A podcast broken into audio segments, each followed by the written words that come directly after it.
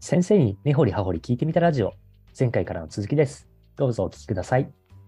で第2回目、引き続き小島先生とお話しできればと思ってますので、よろしくお願いいたします。はい、小島です。よろしくお願いします。第1回では小島先生のご経歴を話を聞きながら、えっと、公立私立っていうのは結構違う組織だよねっていう話をちょっといただき、まあ、そこからいい先生ってじゃあ組織によって変わってくるのかな？いい先生ってでもいろんな見方があるからいろんないい先生のタイプがあるよねっていう話になってきているというのが第1回目でしたので第2回目あの早速であるんですけどいい先生ってどんな先生なのかってことについてまたあの小島先生からお伺いできればと思います。はい、一緒に考えていきましょう。そうですね。で、前回話してて、あのいい先生っていうところが、まあ、学校にとっていい先生と生徒にとっていい先生違うよねみたいな話がちょっと出てきたので、まあ、うんなんかここら辺からまたスタートできればというふうに思ってるんですけど、そうですね。改めて小島先生が思ういい先生ってなんかいろいろあるよねっていうので、どういうタイプが、どういう見方の観点がありそうですか？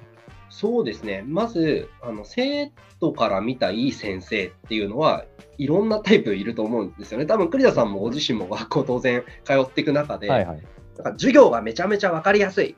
とか、うんうんなんかこのやってると、例えば偏差値とか数字も上がっていくっていうのも、生徒にとってのいい先生じゃないですか。間違いなく。はいはいはい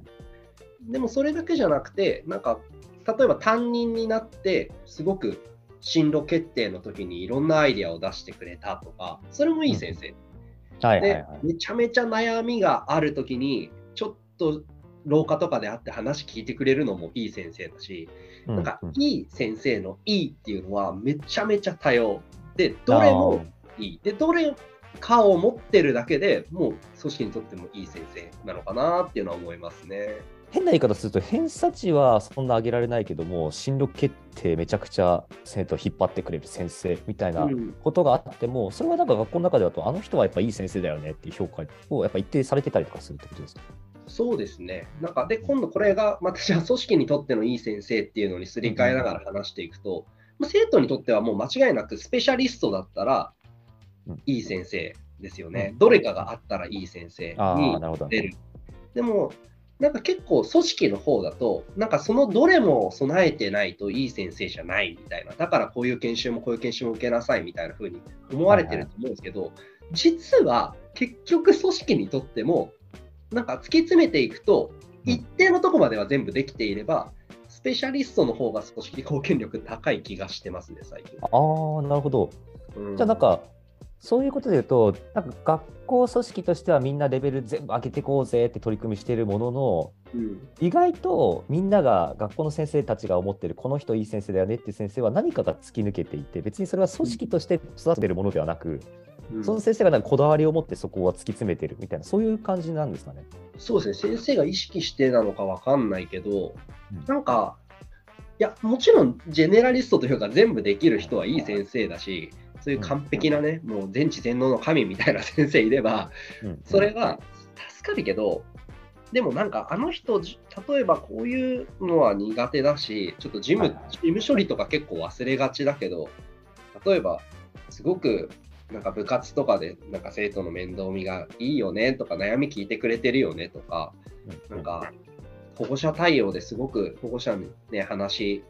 聞くのうまいよねとか、はいはいニーズ探るのうまいよねとか、なんかそういうなんか全部が実は学校組織にとって助かっちゃうので、うんなるほど。なんか全知全能の神にならなくてもいい先生にはな全然なれるんじゃないかな。ああ、なるほど。なんか、やっぱりさっきの話でも民間の企業とのその対比の話したんですけど、なんかそういう意味で言うと民間企業ともやっぱあんま変わんないかもなと思っていて、うんやっぱりすごい評価されてる人って、全部が全部できるというよりは、なんか私もやっぱりイメージとしてあるのは、何か抜けてるけど、めちゃくちゃ何かはできるから、この人じゃなきゃいけないみたいな人は、やっぱりそういう人が結構評価されがちというか、まあ、目立つっていうこともあるのかもしれないですけどね、もしかして。でもまあ評価はされますよね。と全知全能を目指さなくていいんだっていうところは、やっぱ先生も一緒なんだなっていうのを改めてちょっと今話を聞いてて思ったんですけど、ただなんか世の中のいい先生像が全知全能みたいな人多くないですか？なんかああ、できて、授業もできて、で部活の指導もなんか全全部面倒見よくて、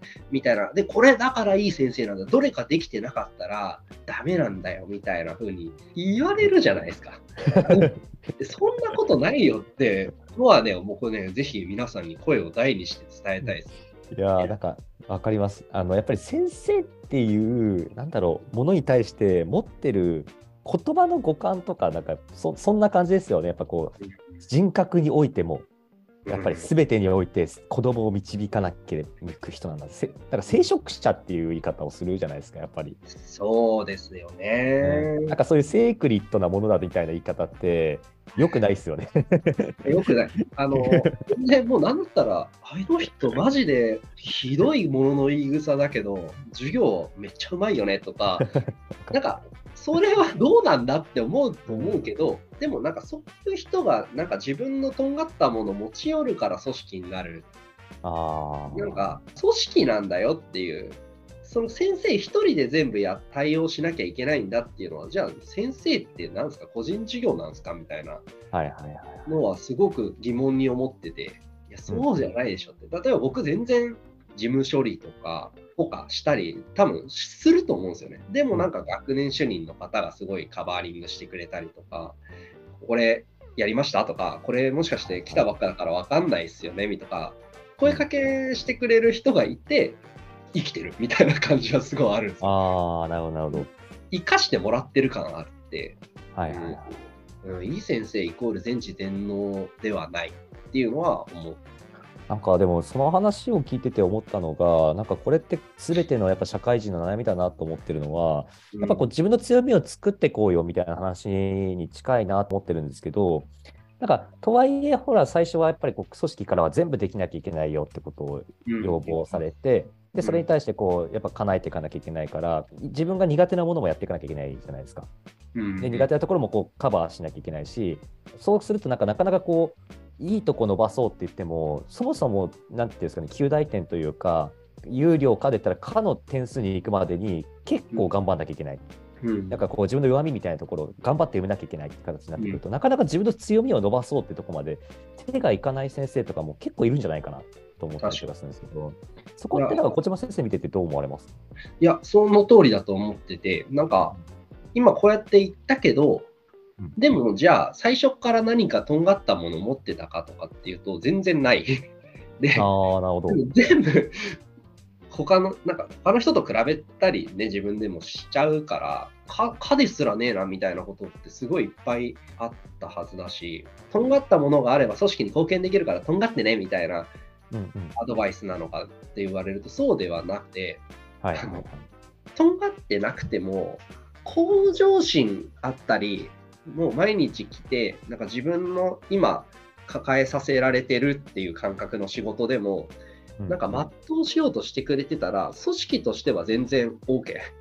ああ、なるほど。昔ちょっとその生徒にとって組織にとってのいい先生っていうのの全体像に関わる話になるんですけど、うんうん。なんか向上心みたいなものが見えるし、こういう風になりたいって公言してる先生は、もう絶対いい先生だと思います。ああ、なるほど、なるほど。面白い。なんかこれは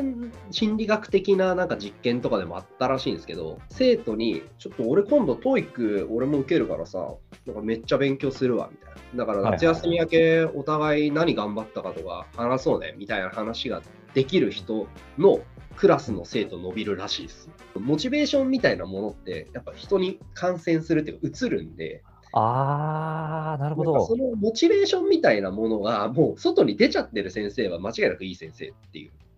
う。なので、いい先生、生徒にとって、組織にとって、うんなんか一般化できるいい先生はモチベーションが高い先生。ああ、工場でも学校運営とかに対して興味があるとか、でいずれ人の上に立って組織を運営できる人になりたいとか、どんなモチベーション持っててもいいと思うんですけど、それはね、あの 働いてても思いますね。ああ、面白い。まあ現状維持でいいんだよみたいな、もう別に俺変わる気ないからみたいな人と一緒にいると、この人はいい先生ではないなっていうのは思います、正直。いやー、この話、なんかすごい、多分心理に触れる流れがなんか出てきて出てきてるなって気がするんですけど、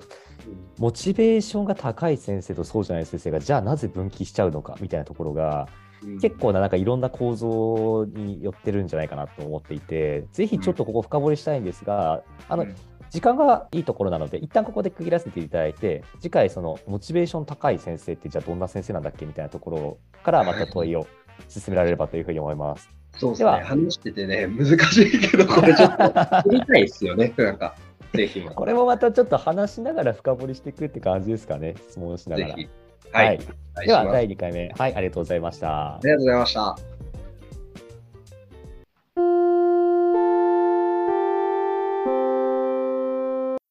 この度、2月15日水曜日に、セルフ事業改善視点10選と題しまして、小島先生による無料オンラインセミナーを開催することとなりました。概要欄に詳細へのリンクを記載しております。無料のセミナーとなりますので、ご興味がある方はふるってご参加ください。